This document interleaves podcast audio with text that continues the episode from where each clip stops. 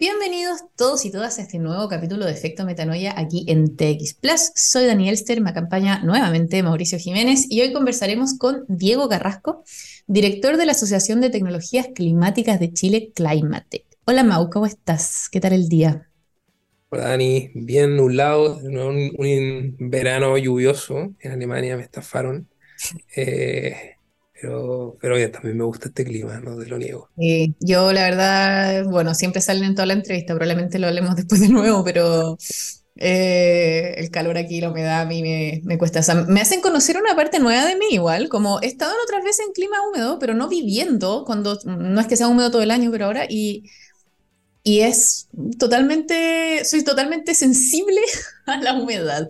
Así que también sirve para hacer un proceso de autoconocimiento. Lo dejo ahí como reflexión, como cómo puede realmente ayudarte a, descubrir cosas de ti mismo en, la relación que tienes con el clima. Aparte está en nuestro tema de hoy, Climatic, así o sea, cae, cae cajón la, cae la. No lo, había, no lo había ni pensado, pero realmente Vamos a tomar ahí, pero antes de comenzar, como siempre, queremos agradecer a la Reserva Biológica Willow Willow por apoyarnos a promover una forma más armoniosa y sostenible de habitar este planeta a través de nuestro programa de radio. Así que eso no se nos puede olvidar, también muy importante eh, contar con este apoyo. Y volviendo a este tema, realmente no lo había asociado directamente cuando lo empecé a hablar, de que cuál es tu relación con el clima, por ahí es la primera reflexión del día de hoy. ¿Qué te parece? ¿Cómo es tu relación con el clima? O sea, bueno, hay mucha literatura sobre lo que estoy hablando, quizá más que del, clima, eh, con, el, con el territorio, la geografía y cómo finalmente hay una relación permeable entre culturas, entre carácter, carácter humano, entre formas de ser, que eh, ese de ponerse mañoso, mañosa con un clima, y su entorno, finalmente. O sea, como el ser humano se, se shape, como que se configura por su clima, dicen muchos autores. O sea, sí, es totalmente en la personalidad, incluso, o sea, aquí es muy, muy, muy evidente, incluso acá y en otras partes, pero de haber vivido en una ciudad como Barcelona o en Andalucía, acá en Málaga, lo diferente de las personalidades, desde los colores que se usan para vestirse, desde ahí hasta la forma de hablar, hasta, hasta lo redonda que pueden ser las vocales en la boca o la forma de mover el cuerpo porque hay calor o de los eh, hábitos, de los hábitos cotidianos, de las horas de siesta, de todo. O sea, hay una relación climática, personalidad súper, súper importante. Y bueno, ojalá, quizás podría ser tema para, para otra entrevista realmente, como que me interesa indagar más a pesar de, de las cosas que pueden ser más evidentes. Pero hoy vamos a analizar la relación del clima y la tecnología, no menor. Tampoco. No menor. Por ahí, Mau, no sé si te parece, me gustaría también partir aportando la reflexión en el sentido de de dónde viene la palabra tecnología, por ejemplo.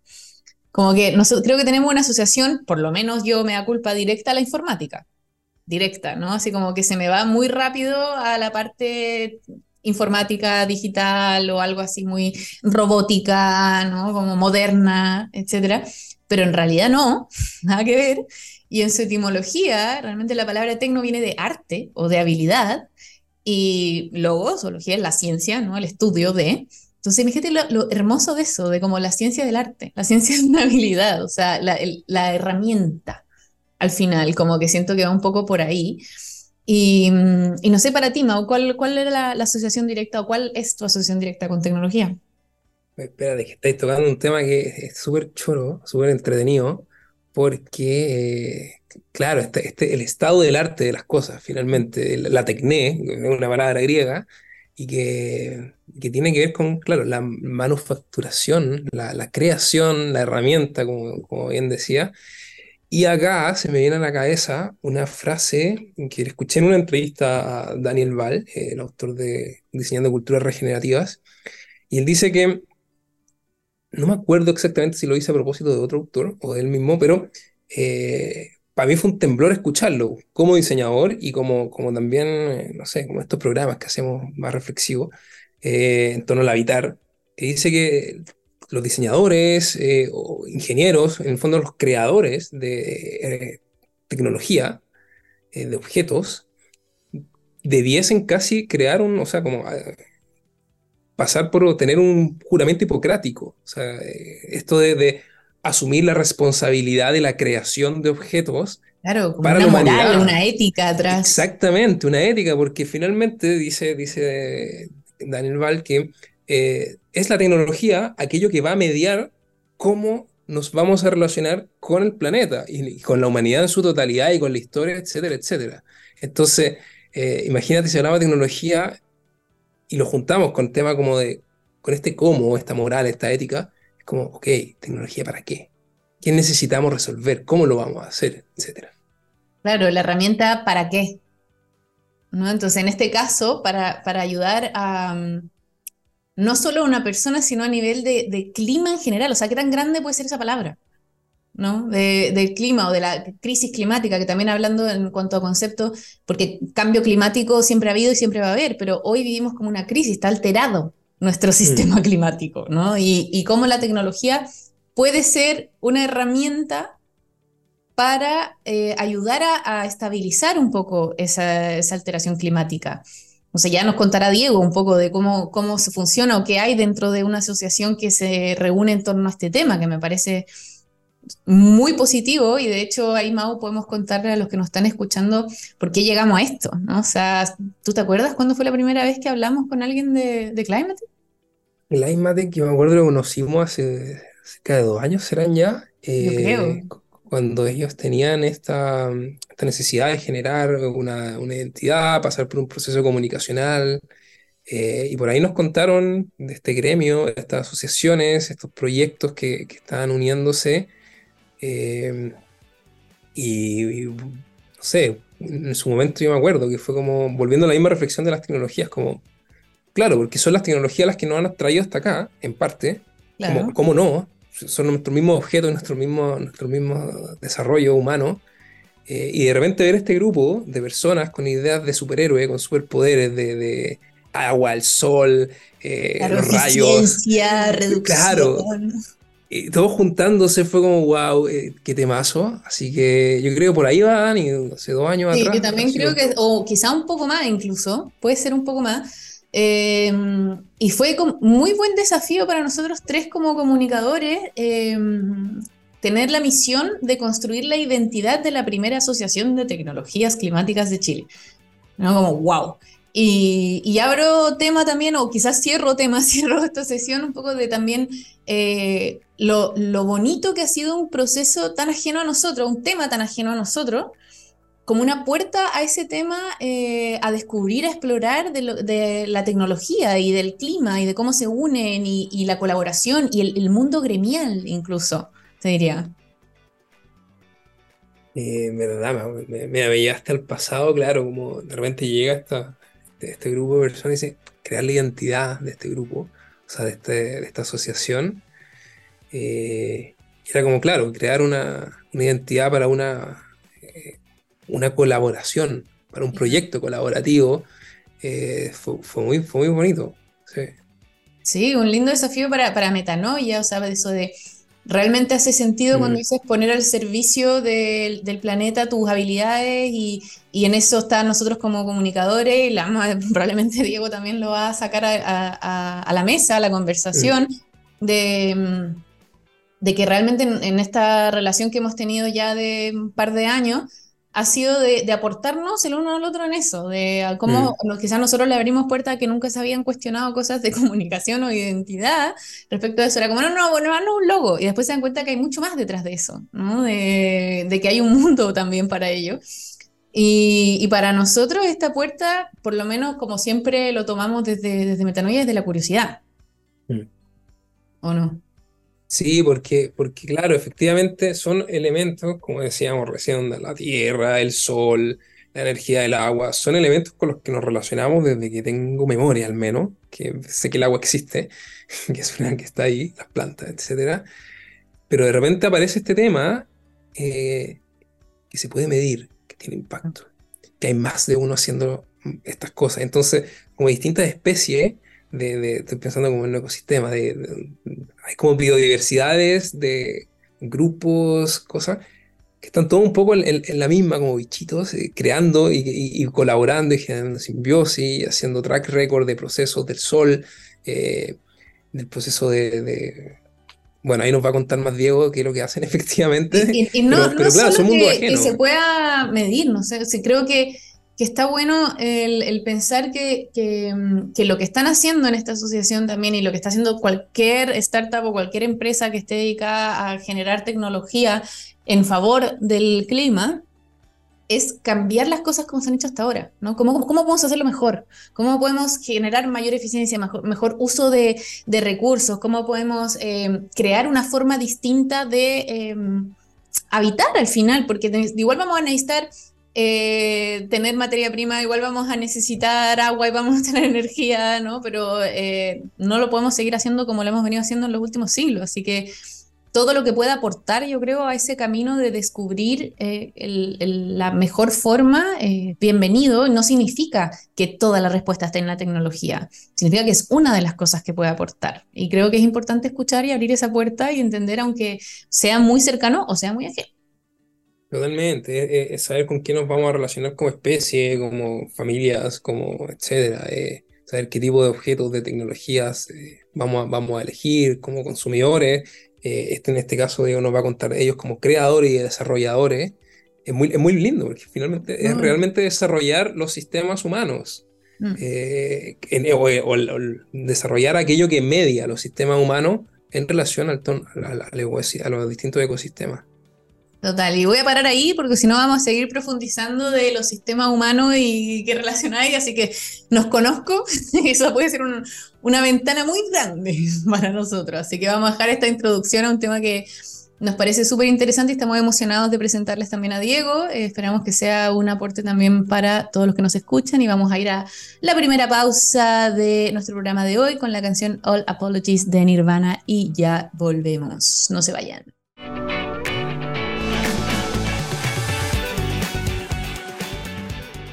Estamos de vuelta en Efecto Metanoia para entrevistar a Diego Carrasco de Climatech. Hola Diego, bienvenido a este programa, ¿cómo estás? Hola Dani, ¿cómo están? Hola Mau. Muy bien. Hola, hola, todo bien por acá. Buena. ¿Tú qué tal? ¿Bien? Bien, bien, con, como post lluvia, aunque los, las nubes parecen estar como eh, amenazantes aún, como cargadas, así que me imagino que viene más. Muy loco eso del contraste, porque allá yo he visto Chile está así todo full lluvia, inundación, y acá en, Europa incendio y calor y muy heavy la temperatura, así que estamos totalmente opuestos en este momento. Sí, sí. bueno, estamos a, merced de, de lo que suceda. Total. Y para contarles sobre nuestro invitado, Diego es abogado y certificado en Biología Cultural en el Instituto Matrística del Dr. Humberto Maturana. Ha desarrollado su carrera profesional en torno a la gestión de recursos naturales y los efectos sobre las personas y sociedades que conforman. Actualmente es socio de WES, director de Climatech y consejero de la Fundación Regenerativa. Puro amigo, eh, en el camino, en, la, biografía, pura, pura gente amigos de Metanoia. Sí, esta cuestión suena un poquito a nepotismo, pero dale.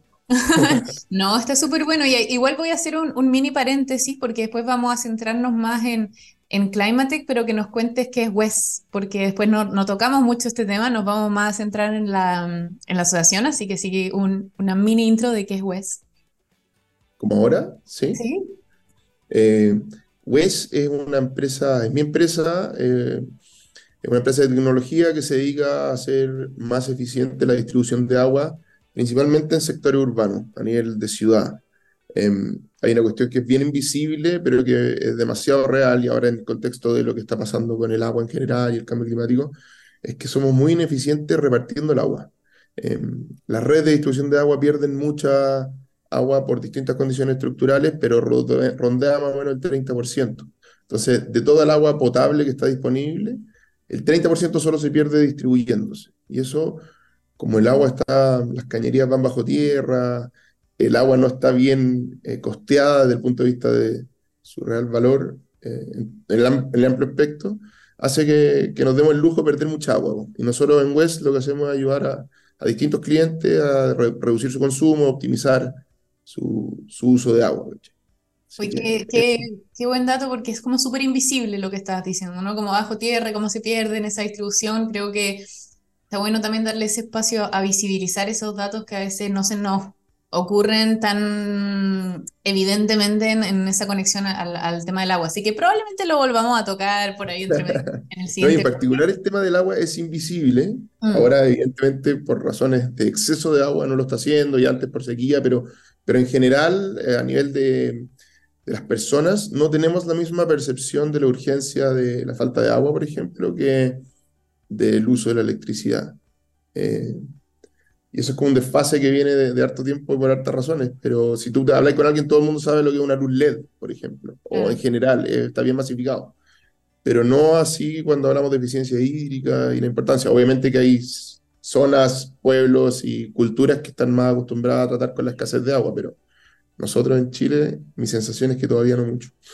Bueno, ojalá que poco a poco programas como este y lo que están haciendo ustedes también ayuden a a, vincularse más, a entender más, a relacionarse de otra forma, eh, de manera más regenerativa, quizás también con el agua. Así que ya que usé ese concepto, vamos a entrar a, nuestro rinconcito metanoia, que supe que también has escuchado nuestros programas anteriores, así que no te va a sorprender tanto de qué se trata y que es nuestra parte más reflexiva, que nos encanta con nuestro cuestionario. Así que Diego, comienzo esta parte preguntándote qué es la sostenibilidad para ti.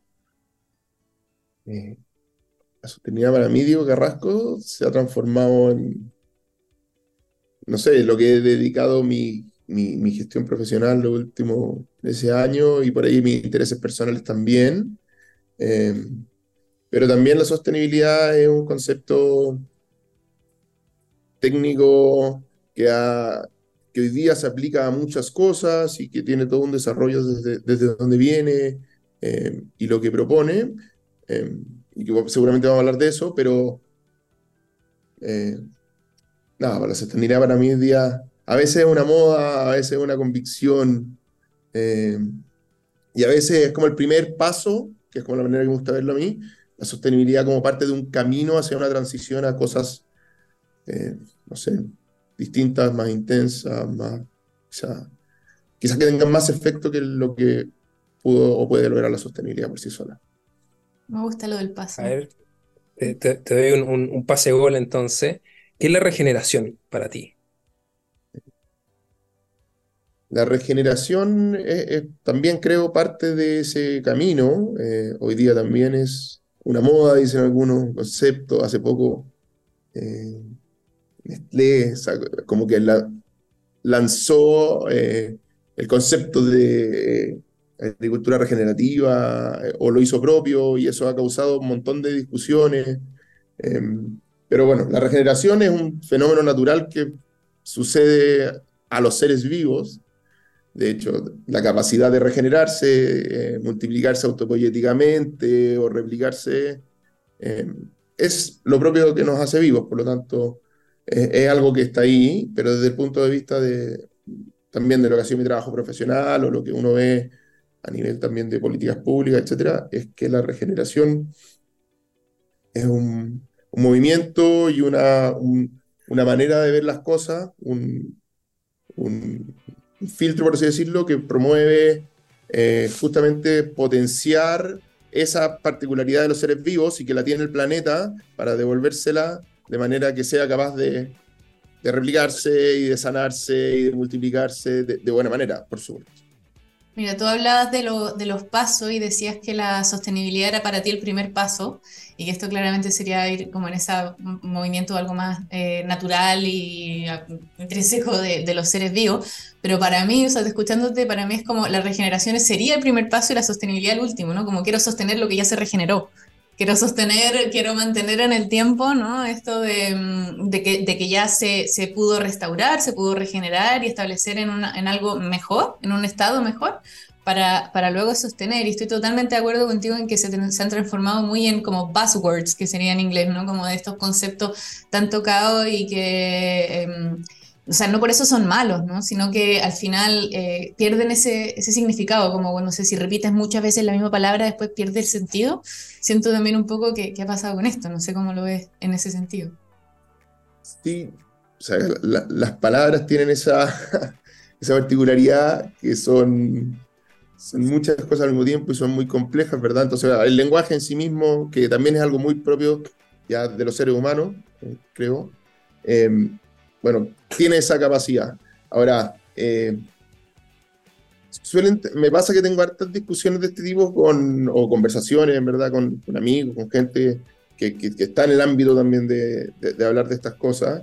Eh, y hay para muchos que, que como que quieren defender o, o, hay como un impulso por, por defender que no se apropien de los conceptos, que los conceptos se, se mantengan en el fondo prístino y que realmente representen lo que son que sí estoy de acuerdo, pero por otro lado el, lenguaje uno no lo puede encapsular, ¿cachai? No podéis privarlo y si el concepto, por ejemplo, de regeneración o de sostenibilidad partió siendo algo y hoy día hay otros que lo toman, creo que es más un incentivo para uno para, para el fondo, para hacer ver a los demás cuál es realmente el punto de vista, dónde estáis parado y qué es, lo que, qué es lo importante de mirar más allá del concepto, si es sostenibilidad o regeneración. Es lo importante de mirar, me quedo con eso. Diego, y en este hacer ver a los demás y hacer que también es siempre un hacer ver hacia adentro, hacia uno mismo, eh, ¿cuál crees que sería el, primer, lo primero que habría que hacer ver, el primer, el primer paso eh, para avanzar hacia un ecosistema más eh, armonioso, sostenible, regenerativo? El primer paso, hay muchos primeros pasos. Eh, de, seguir reciclando los que reciclan y tratar de reducir los consumos innecesarios, obviamente. Pero, pero desde un punto de vista más, eso como un ejemplo, eh, pero más desde el fondo creo que, que algo que es súper necesario es como reentendernos como, como especie, como humanidad respecto del planeta mm. eh, y respecto de los demás seres vivos. como como que creo que ese es un paso muy difícil, pero, pero que también es muy intuitivo. Si somos, estamos vivos y, y, somos parte de esto, y creo que hay que reconfigurar la manera en que, en que como sociedad nos organizamos también, entendiendo que, que, que, somos parte de eso. Entonces el primer paso sería dar, darnos cuenta cada uno de eso, tener esas experiencias como cuando vaya al cerro eh, o te perdí en el bosque y, y de repente decís como, oye, soy nada, soy uno más de esta enormidad que está sucediendo, pero eso como que no, no, no nos desenvolvemos de esa manera y nuestras sociedades no están pensadas de esa manera, nuestros sistemas de todo. No, y viene de cajón la pregunta siguiente, de hecho, o sea, Así que ya la respondiste, pero para ir un poco más profundo, en eso estamos totalmente de acuerdo y Metanoia propone eso, ¿no? Propone que la transformación profunda o ese cambio hacia un ecosistema armonioso realmente viene de reconocernos naturaleza, ¿no? De, eso, de, entender, de reentendernos, como lo dices tú, como parte del sistema. Pero te pregunto a ti, Diego, ¿cómo tú te reconoces naturaleza? Eh, hay muchas maneras, de nuevo, eh, una de esas, eh, lo que te decía, como salir al, a la inmensidad, de, o sea, o a las cosas que son inmensas, pienso, como la montaña, como realmente el mar, como, como estar en ese contacto más rudo con la naturaleza o la natura, como cuando está en su expresión así más salvaje, creo que eh, es una manera de reconocerse. Eh, pero en particular a mí, eh, acabo de ser papá este año hace poco, siete meses ya tienen los mellizos, y obvio Sí. bueno, la experiencia de la vida, de del nacer, eh, que por otro lado tiene la, la, contracara natural que es la muerte. Y el tema de la muerte creo que para mí ha sido bien eh, abrir de mente en el sentido de reconocerme como un ser finito y que nos vamos a morir. Somos iguales a todo el resto de la naturaleza. Eso es lo que me hace ser vivo. Los seres vivos no son eternos y es parte de ese ciclo. Eh, y nada, pues creo que esa reflexión me ha, me ha hecho más fácil entenderlo también. Me encanta tu Oye, eh, sí, en esta misma línea, eh, me encanta cómo se, se va a ir ganando esta sección eh, en, tu proceso. Así que te voy a preguntar sobre el proceso. ¿Cómo ha sido tu, tu este camino personal, que por supuesto está, está mezclado con lo profesional, para llegar a donde estás hoy día, eh, en torno en, este, en este mundo de, sostenibilidad? Eh, a mí lo personal me imagino que desde que uno nace y las experiencias que tiene y desde ahí, no sé, porque me gusta la naturaleza, porque me, acuerdo de chico haber ido a un parque nacional con mi papá por el día, de vacaciones en el sur, ¿cachai? Como ese, o en el norte. pero en contacto con la naturaleza, creo que de ahí parte. Eh, y de ahí, desde el punto de vista, eso moldea un poco, qué sé yo, tus decisiones desde el punto de vista profesional.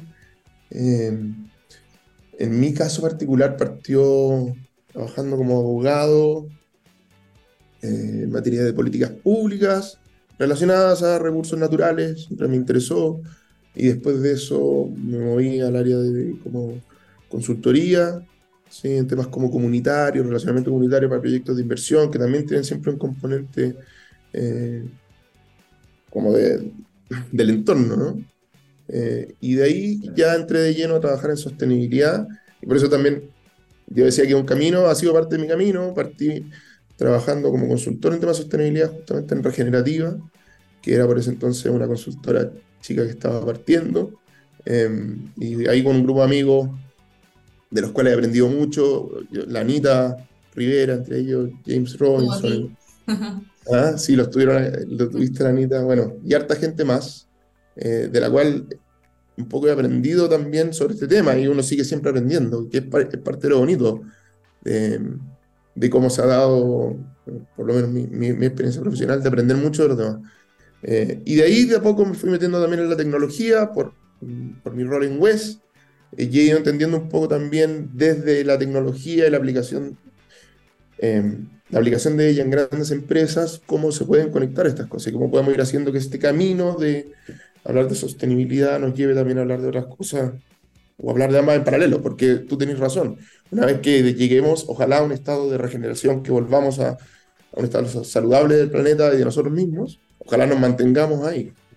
Entonces, claro, la sostenibilidad es parte de la regeneración, si se quiere ver de esa manera. Eh, no, oye, no, no me imaginé tu camino de abogado, eh, recursos naturales, llegar a tecnología, paso por regenerativa, no sé, cómo a pesar de que nos conocemos un rato, no tanto, pero no me, me, sigue sorprendiendo este, este camino y, lo hemos dicho antes, Mau, esta pregunta creo que es súper inspiradora también, de ver cómo distintos caminos, distintas profesiones realmente pueden estar al servicio de esto, al servicio de, de cuidar nuestro entorno, de relacionarnos de otra manera, de crear un ecosistema armonioso, incluso desde profesiones que a veces son más duras o secas, no sé cómo decirle, como se podría pensar el derecho, no sé, como para mí se vería algo muy, lejano, pero ahora para, escuchándote, como no, en verdad no tiene por qué, hay un prejuicio mío.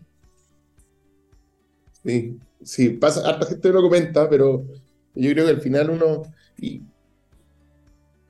no sé si es generacional, sí, yo creo que en este caso es generacional, pero es, se da más fácil trabajar también con gente que, que tiene experiencias diferentes, que tiene saberes diferentes. ¿Verdad? Eh, como que para mí al menos es una manera más orgánica de trabajar, ¿cachai? Eh, y siempre, no sé, me llamó la atención eso, también el problema como el no poder decir que no, ¿cachai? Como que de repente uno dice que sí a muchas cosas y, bueno, en mi caso yo creo que ha funcionado relativamente, pero, pero ha sido lindo el camino y ojalá ese camino sigan saliendo nuevas cosas, nuevas oportunidades eh, y un poco lo que uno está buscando. ¿no? Tengo una pregunta muy curiosa también, eh, perdona Mau, pero solo para meter entre medio. ¿Cómo llegaste a nuestro querido Humberto Maturana? ¿Cómo llegaste a Matrística? Eh, por mucha suerte, creo, eh, pero no, o sea, en concreto por un, amigo, a esta altura que tengo, un, que fue mi profesor primero, que es papá de un amigo, se llama Carlos Sangüesa, él es un empresario y también tiene, tiene algún rol como docente en la Universidad Adolfo Ibañez, ha tenido harto tiempo, y hace cursos de negociación, ¿cachai? Como esto Harvard mezclado con Maturana, como que hace la opción de business mezclado con toda esta otra visión, porque él fue de puro curioso, ¿no? alumno Maturana, ¿cachai? Y a través de él fui conociendo, eh, me leí algunos libros y de repente cuando vi la oportunidad que estaban dando un curso como largo de, un año o seis meses, no me acuerdo cuánto era, Em, y, y, Humberto Maturano todavía estaba haciendo clase. dije, este, este y ya tenía 90 años, ¿cachai? Así dije, tengo que ir a conocerlo. Y, nada, pues, fue súper lindo y, es, divertido ver, o no divertido, pero es, bacán ver cómo lo que él pensó, lo que propuso, bueno, junto con otros, que siempre también es parte de la, eh, la parte bonita de, de la idea, em, se aplica hoy día a muchas cosas y es, una, es como también, es otro filtro para ver el mundo. Y en particular, como mezcló biología con, con bueno, con, con, otras cosas más, pero, pero desde la biología hace mucho sentido para el discurso de la regeneración o para entender un poco también estos conceptos. Buenísimo. sí, solo, quería comentar que eh, esa pregunta del, del, camino, el proceso, eh, fácil, claro, imaginarnos que sí, porque a, la naturaleza y de repente, pero es muy loco porque en metanoia, eh, siempre lo comentamos, que nadie llega a la sustentabilidad diciendo, ah, esto es lo que siempre he querido. Es como un encuentro tú decís orgánico, pero muchas veces es crítico y otras veces es, es como de, por una cascada, de repente es por que alguien se topó y encontró en la mitad de la calle y le cambió la carrera. Es, es muy loco el camino a la sostenibilidad porque finalmente siempre es transformador, siempre hay un, hay un antes y hay un después y los que, los que caen acá a esta sección y le ha tocado esta pregunta, eh, siempre es muy diversa la respuesta, llega de todo. Eh, eso, era... No, no, está bueno, está bueno. A lo mismo el camino, lo importante creo es que, tratemos de apuntar por, el mismo lado. Ahora, no sé, no soy supersticioso, tampoco tengo una religión, eh, pero sí como que creo haber, tenido la suerte de involucrarme en un montón de proyectos donde genuinamente uno se topa con gente que, que lo está haciendo muy motivado, como que hay, un, hay una energía que es distinta. Eh, creo que pasa por, cuando uno hace las cosas que le gustan en regenerativa, siempre entre que nos reíamos y en verdad sucedía que nadie, nunca abrimos un proceso para buscar a alguien, ¿cachai? Como que siempre alguien tocó el timbre o alguien mandó 10 mails y alguien dijo como, quiero. Entonces, y un poco eso se ha mantenido en la, en la, en la cultura de la organización, en el sentido de que si no hay nadie que realmente quiera hacer algo, no lo vamos a hacer. Aunque haya alguien disponible a pagar. Aunque haya alguien que tenga la necesidad, porque tú necesitas tener un, algún drive, alguna cosa que te, que te impulse a hacerlo. Totalmente de acuerdo, y de hecho hablábamos en el capítulo anterior con Mau de que Metanoia está un poco en ese proceso también, de cómo volver a, conectarse 100% con esa, ese drive, ese impulso a, hacer todo lo que tiene un, el propósito muy conectado, ¿no? Así que también muy alineado, o sea, lo mismo que se llamaba bueno, propósito también otro concepto que ha sido ultra mega, eh, no sé, trillado, manoseado, pero vuelvo a lo mismo, creo que hay que hacerse cargo de eso, ¿no? Total, así que con eso vamos cerrando nuestro rincón metanoia. Gracias, Diego, porque súper interesante tu, tu, respuesta. Y nos vamos con la canción Just Like Heaven de The Cure y ya regresamos a Efecto Metanoia. No se vayan.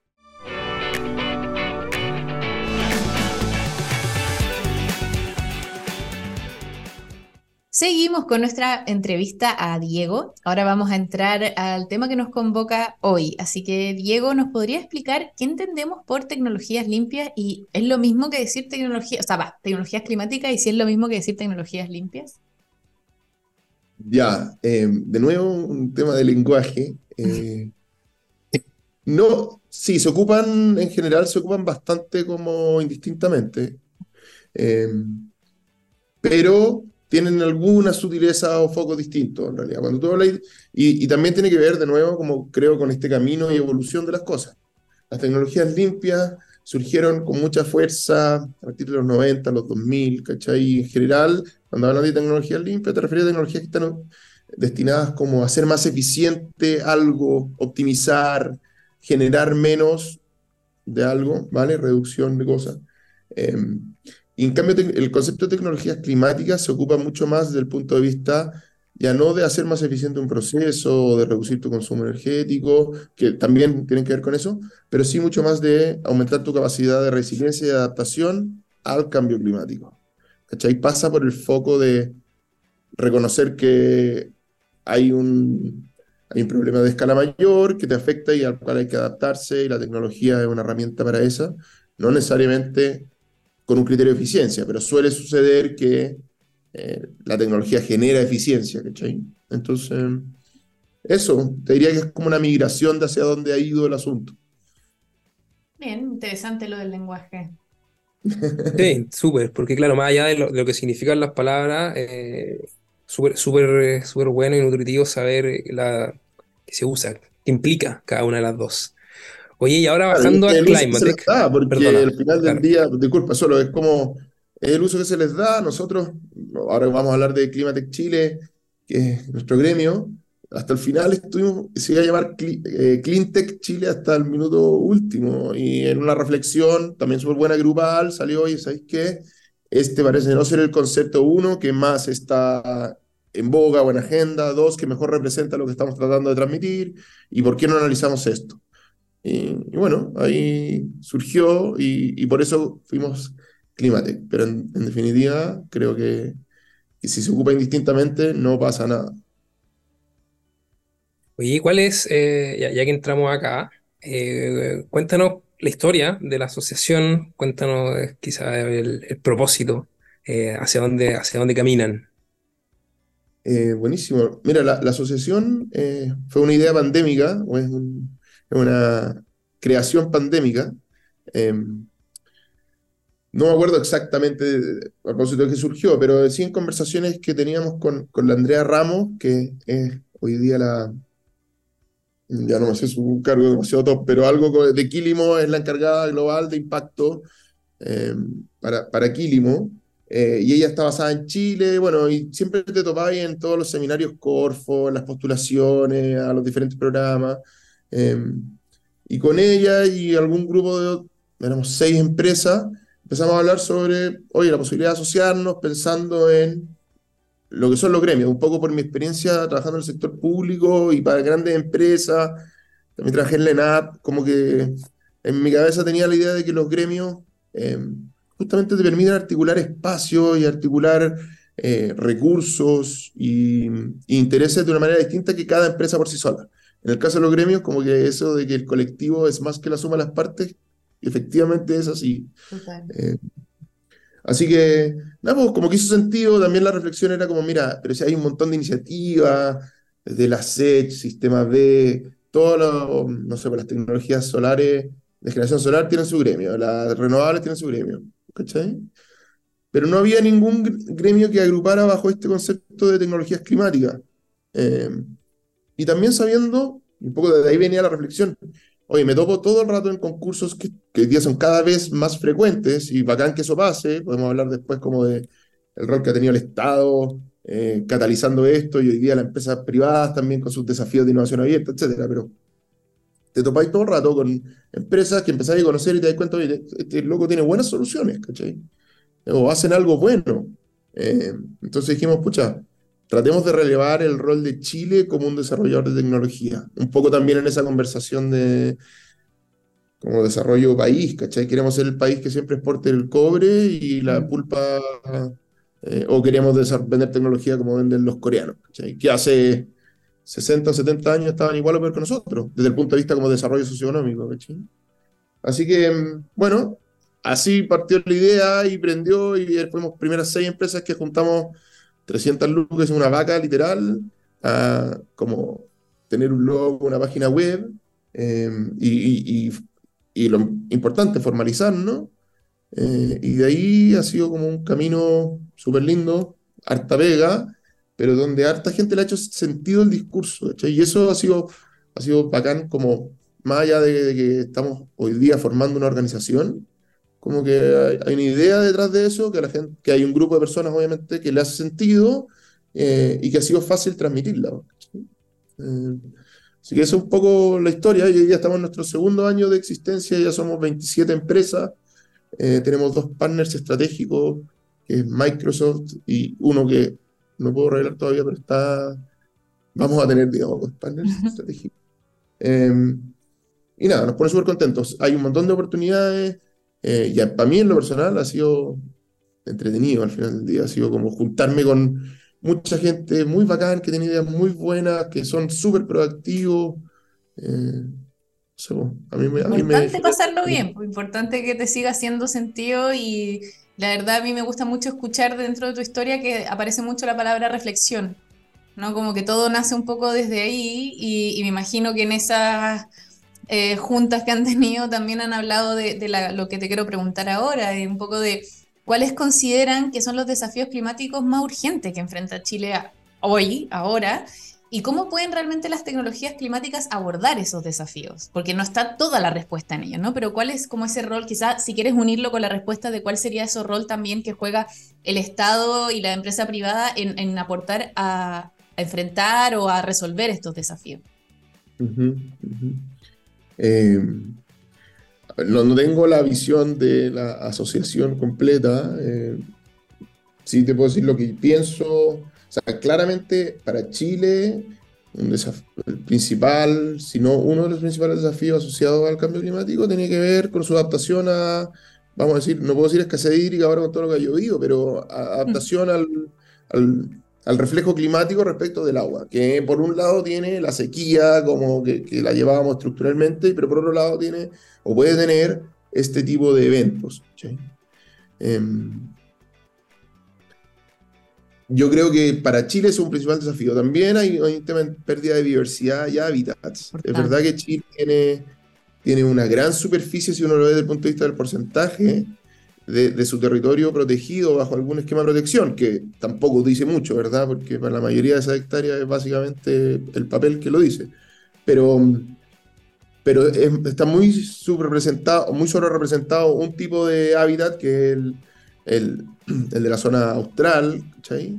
Eh, pero sobre, subrepresentado otros. Entonces tenemos un tema también con, con la conservación de la biodiversidad y donde Chile creo que tiene una oportunidad enorme, sobre todo una oportunidad enorme de, como, de muchas maneras. Eh, y que Aparte que tenemos todos los tipos de biodiversidad, o sea, no sé si todos, pero casi. Sí, bueno, eh, hay, hay, algo lindo también que, que como que conecta con, con, las cosas que están detrás del gremio y por qué creemos que Chile tiene esta posición o está aventajado para desarrollar tecnologías climáticas y es que tenemos un país que es súper diverso, súper diverso en geografía, súper diverso en climas, eh, súper diverso en recursos naturales renovables o que se llamaban, no sé, la energía del futuro, la radiación solar, eh, no sé, las mareas, eh, etc. Los mismos minerales sobre los que estamos encima. Entonces, desde ahí Chile le, quisimos dar el nombre como de laboratorio, es un laboratorio vivo para el desarrollo de tecnologías climáticas. Eh, y eso también, de nuevo, ha, ha, permeado bien o ha sido bien recibido, porque creo que hace sentido, ¿sí? O a nosotros no hace sentido. O sea, nos quedamos, Diego, ponte tú con, con, sorry, nos quedamos con, con, la idea, propósito, objetivo de, de, la asociación, como este eh, mostrar o posicionar a Chile como un polo de, desarrollo, innovación y creación tecnológica. Eh. Sí, pues, ojalá algún día seamos así como cuando te dicen agua, te decías, ah, en Israel son secos, o en California, el caso de Corea, te decía, pero está el caso de Irlanda. Hay un montón de países que han tenido niveles de desarrollo similares a los de Chile y que de alguna manera han logrado estimular una industria tecnológica que puede ser relevante. Porque la nuestra, si bien eh, somos muchas empresas como más de perfil de startup o algo así, también hay empresas eh, más tradicionales pero, pero Chile podría hacerlo, podría hacerlo. O eso es lo que vemos. ¿Por qué no? Sí. Y conectando con, perdona, con lo del Estado, parte también de nuestra historia es que todos nos topábamos ahí porque estábamos en las convocatorias Corfo o estábamos en las convocatorias de Chile y a todas, si no el 95% de las empresas, alguna vez Corfo le ha puesto plata, lo ha ayudado, ¿cachai? O sea, sin duda creo que nuestro gremio, pero en general, como las empresas que uno ve hoy día, muchas de ellas son productos de una política estatal exitosa, de largo aliento, ¿cachai? Y eso de repente no, no sé si es tan reconocido. Entonces también para nosotros es importante que eso se sepa. Bonito, que, bueno escucharlo y que, que existan iniciativas, motivaciones, que, como historias personales, me imagino que, que todos los que están ahí con los que comparten la, la la iniciativa o la dirección de, de Climatech tienen esta historia eh, como la tuya también. Así que qué bueno que. Mejores, me imagino, más entretenidas, o no sé, distintas por Distintas, por lo bajo, claro. Oye, eh, ¿y cómo, cómo se dan las colaboraciones al interior de la, de la asociación? Eh, ¿Tienen trabajos, proyectos a nivel internacional, nacional?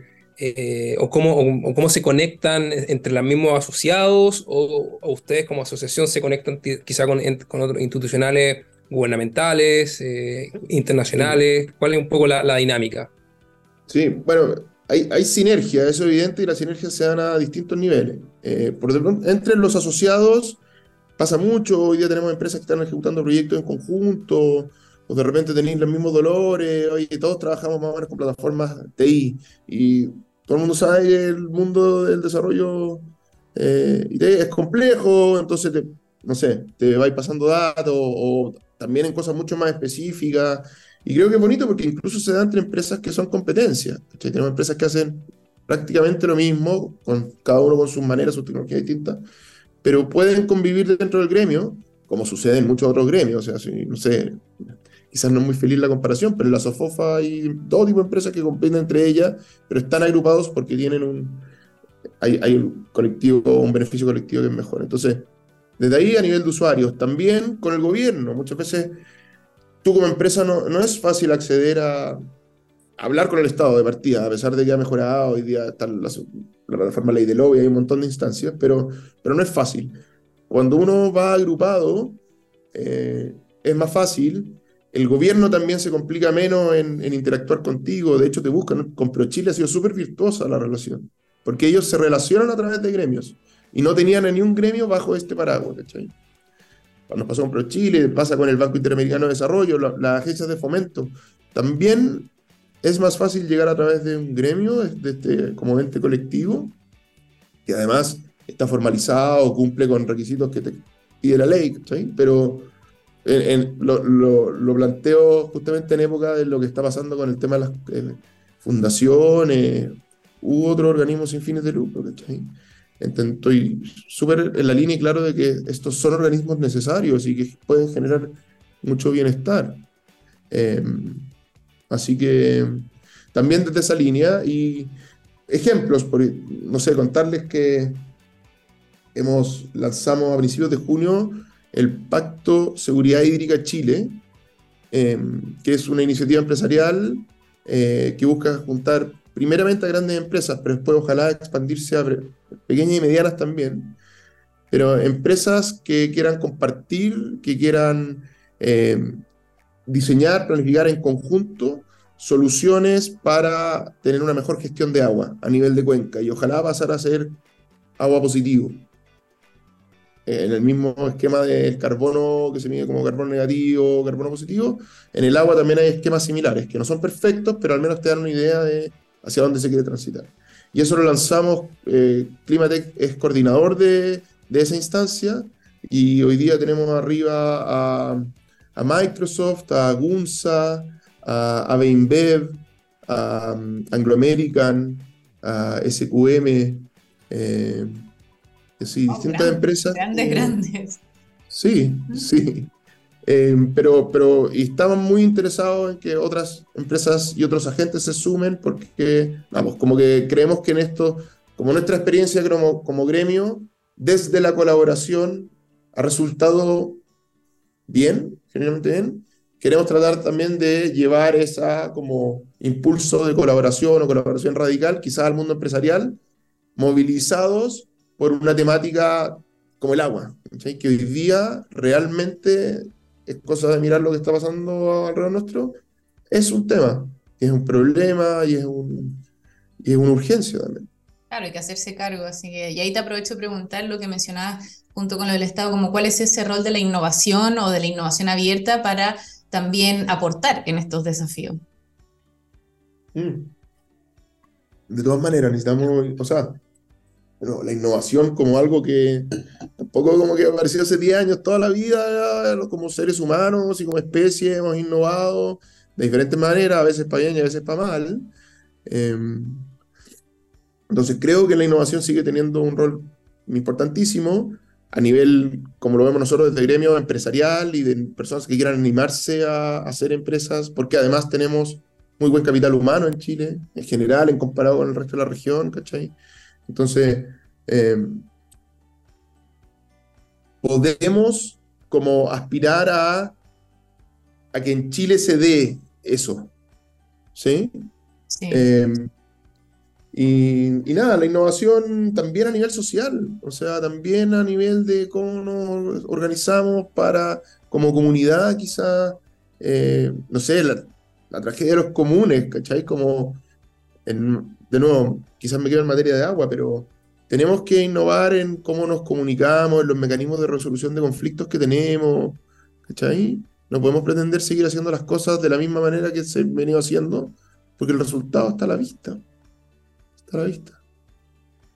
Claro, ese tema resiliente, finalmente, como adaptarnos como sociedad, como cultura, como, como empresa, sociedad intermedia en general, y que el agua está este mazo, o sea, este top eh, por todos lados. Eh, bueno, independiente de lo que está pasando ahora en Chile, pero, pero claro, por todos lados entra, salen iniciativas, eh, ideas, tecnologías.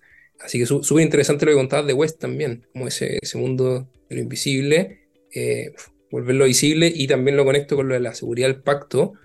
Tener esos gigantes que efectivamente trabajan con mucha agua, con mucho recurso hídrico en Chile, eh, son señales, son señales potentes.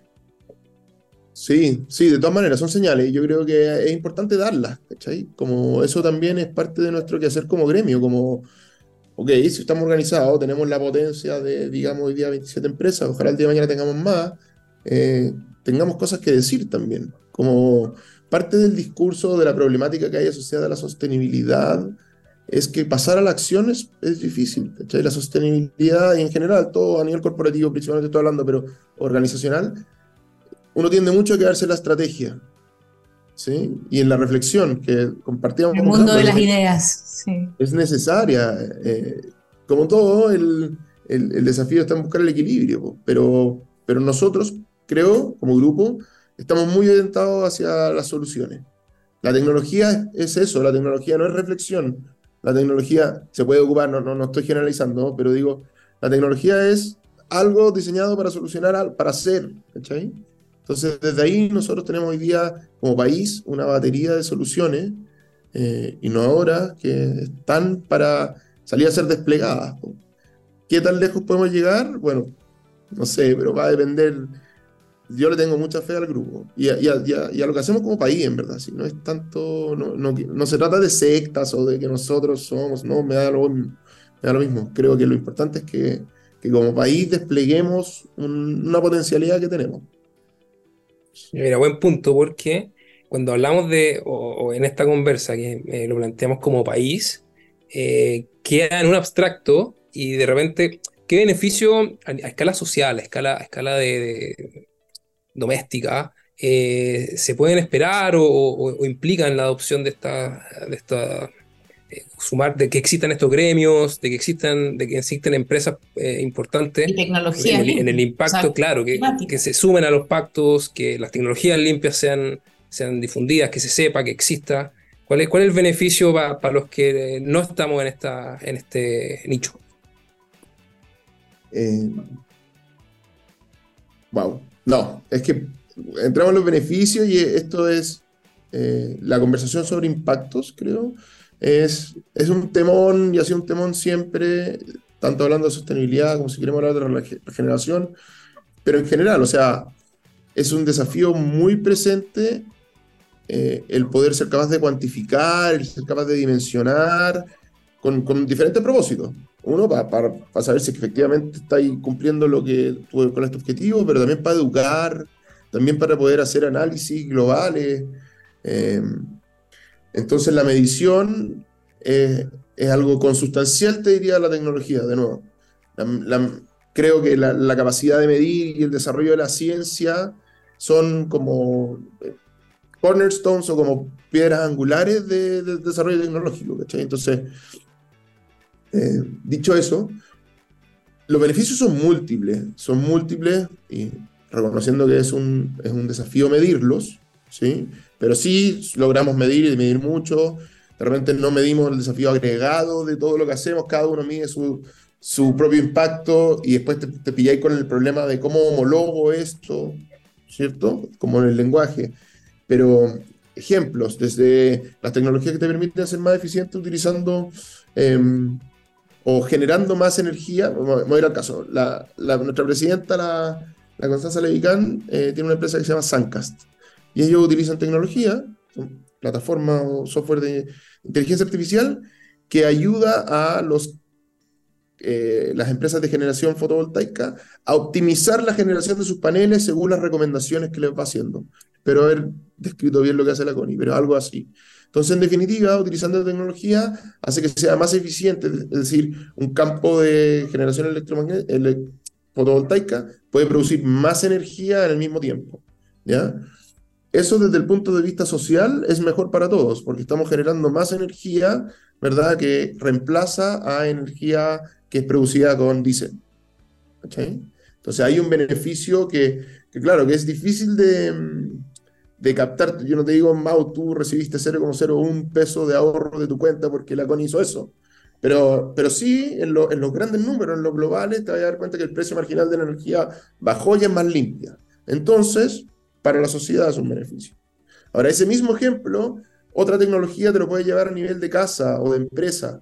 Eh, y de nuevo la energía, no sé, los chicos de Work te, te, te poblan de distintos hardware y sensores que te permiten tener mayor control sobre tu operación, ser más eficiente y hacerlo menos con mismo. Entonces, como empresa vas a gastar menos dinero en energía.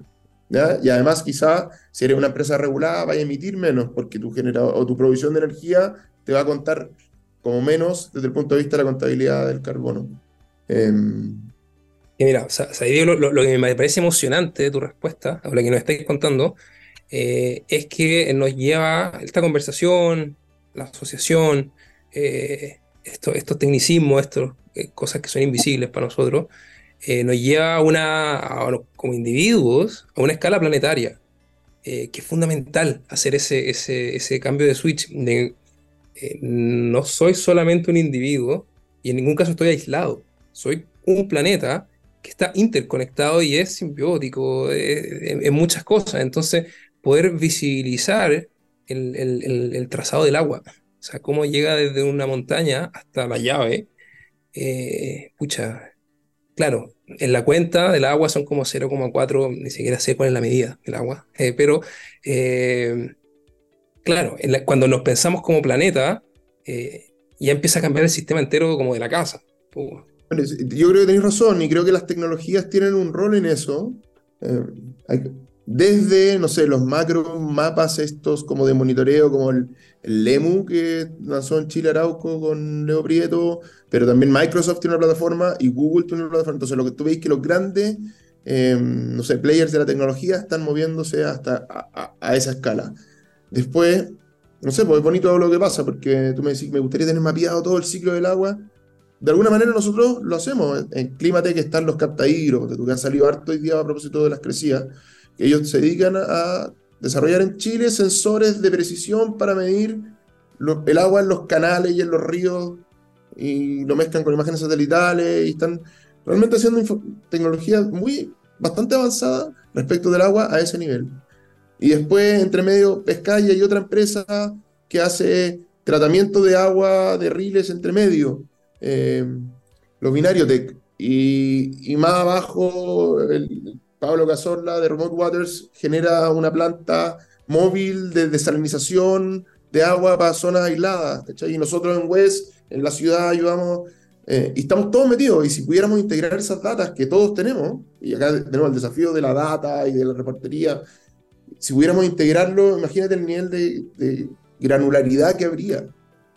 Y hoy día con motores de inteligencia artificial que son capaces de procesar esa data, hay, muchos desafíos y, oportunidad también, al final. desafío y oportunidad. Y ahí, ¿cuántos asociados tienen? Me entró la duda. Hoy. Somos 27 empresas hoy día.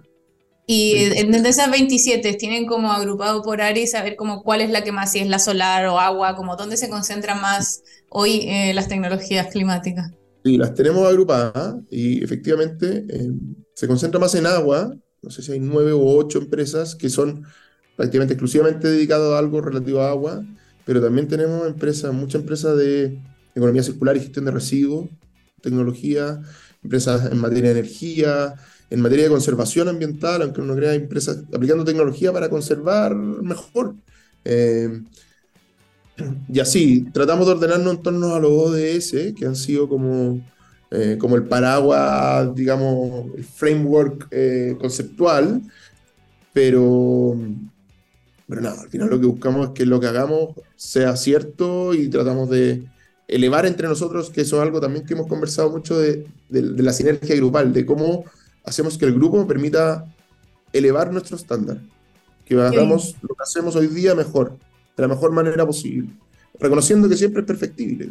Sí, vuelvo ahí un poquito, ya vamos a tener que ir cerrando lo que pasa eh, volando el tiempo, pero quiero volver un poquitito solo para aportar en la reflexión de esto del impacto, creo que acabas de mencionar también hay un impacto interno, ¿no? En, el, ser un grupo, en el generar esa sinergia, en, mientras contabas cómo, cómo se podía unir cada uno de los que están asociados a cada una de esas tecnologías, también se me vuelve a, a recordar lo que hablamos en Metanoia del micelio humano, ¿no? De cómo podemos generar esta red de beneficio mutuo y cómo también las tecnologías pueden eso. Y solo quiero aportar también la reflexión en que se escucha mucho, y no, lo hemos tenido aquí, de gente que también ve solo el impacto negativo que puede tener la tecnología, ¿no? Que tiene esa visión súper oscura o negativa y, todo el mundo tendrá su punto válido en, todo, pero creo que está bueno, como decíamos al principio, también desde dónde miramos, ¿no? Y, y qué podemos sacar de eso, eh, yo creo que definitivamente es un aporte y un aporte ver a las personas que están detrás que tienen esa conexión también con lo que están haciendo, en que quieren colaborar, en que están en conjunto, empujando hacia adelante, no solo para ustedes como, como gremio, sino lo que menciona aquí como país. ¿no? Y, no mm. solo como país, sino como dice Mago a nivel planetario, o sea que es un aporte para todo. Sí, pues, sí, pues.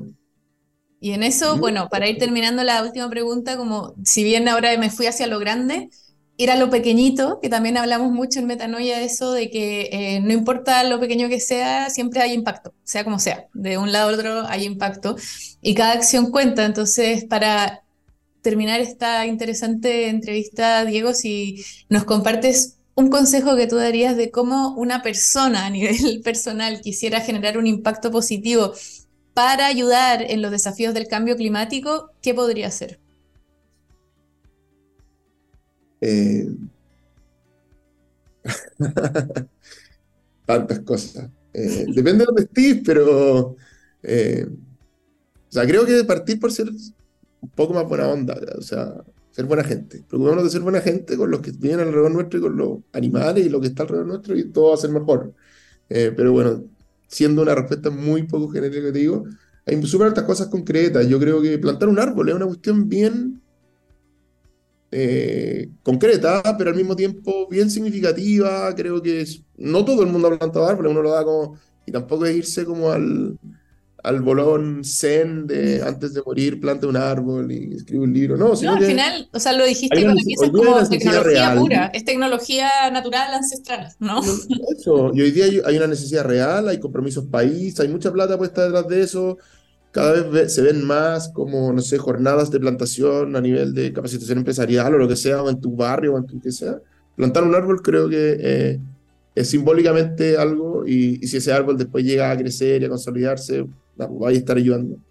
Em, y, pero creo que también en lo personal, una manera sencilla es como reflexionar, nomás y ver que, cómo estoy viviendo hoy día, qué puedo hacer, qué cosas puedo dejar de lado.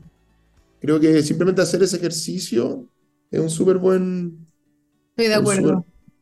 Me gusta tu consejo. Y que ojalá se repita porque hay que hacerlo seguido, me imagino. Sostenerlo en el tiempo. Oye, Diego, bueno, estamos ya llegando al final. Me despido, muchas gracias por, la respuesta, la conversación. Me, me, encanta, me encanta este ejercicio de cambio de escala. Encuentro que es como vuela la mente por un lado, pero es súper urgente que pase. Porque, claro, comprar el cepillo de bambú por sí, por sí solo no tiene sentido. Eh, pero cuando, cuando hay como todo un sistema que está funcionando en torno a las cosas, eh, y vuelvo al caso del agua. El caso del agua a mí, a mí me, me, transformó realmente saber de dónde viene el agua y todos los intermediarios que hay, y, el trazado de la ruta, eh, cambia todos los hábitos de la casa. Así que gracias por eso. y la asociación, ¿cómo, cómo lo encontramos? Quizá dónde, dónde cómo, se llega, se reciben asociados. Buenísimo, sí, acá viene la, parte publicitaria del tema. No, nada, comentarles que Climatec Chile o la Asociación Gremial Climatec Chile está, por supuesto, que abierta a todas las empresas que en Chile estén desarrollando tecnología o perfeccionando tecnología y que apliquen ese desarrollo tecnológico a alguna problemática asociada al cambio climático y a la crisis ambiental que vivimos. ¿ya? Em, tenemos una página web, climatec eh, Chile, no, Climate, ah, no sé si es climate-chile.com, eso es la página. Eh, escríbanos, también estamos en LinkedIn. Sabemos que hay muchas empresas allá afuera que, que hacen tecnología y que realmente les hace sentido esto que estamos tratando de promover. Eh, así que súper bienvenidos. Nosotros estamos principalmente hoy día con asociados de Santiago, pero sabemos que hay mucho pasando en la zona norte, en Antofagasta, en Iquique, en Arica, también en la zona sur. Así que, y donde nos escuchen, también tenemos interés de llegar a otros países de Latinoamérica. Yo sé que este, este podcast se escucha en hartos países. Y en, y en, España también, en Europa, así que una buena plataforma para, para eh, aumentar. Y también el llamado es, queremos colaborar a esa escala, estamos en contacto con gente en Argentina, que ya sabemos que están iniciando algo parecido, pero ojalá en el resto, sobre todo el continente latinoamericano, porque lo que hacemos acá en Chile o que estamos tratando de hacer, lo podemos hacer allá también y y ojalá encontremos, seamos más y demos un poco vuelta a la lógica norte-sur y hagamos algo de sur-norte. A ver si nos funciona. Me encanta, a ver si podemos apoyar desde Metanoia también esa, esa misión. Así que me sumo a Mau, muchas gracias Diego, tremenda conversación, tremenda reflexión. Em, así que un placer tenerte aquí en Efecto Metanoia con nosotros. Nosotros nos vamos despidiendo. Eh, gracias también por todo lo que está haciendo Climate, creo que es una misión eh, buenísima y que bueno también como metanoia haber sido parte de eso. Eh, nos vemos el lunes, como todos los lunes, aquí en Efecto Metanoia por TX Plus. Nos vamos a ir con la canción que a mí me encanta de Foo Fighters, eh, My Hero, y nos vemos a la próxima. Gracias, Diego. Gracias, Mau. Nos vemos. Chao, chao. Gracias por el espacio. Diego, gracias.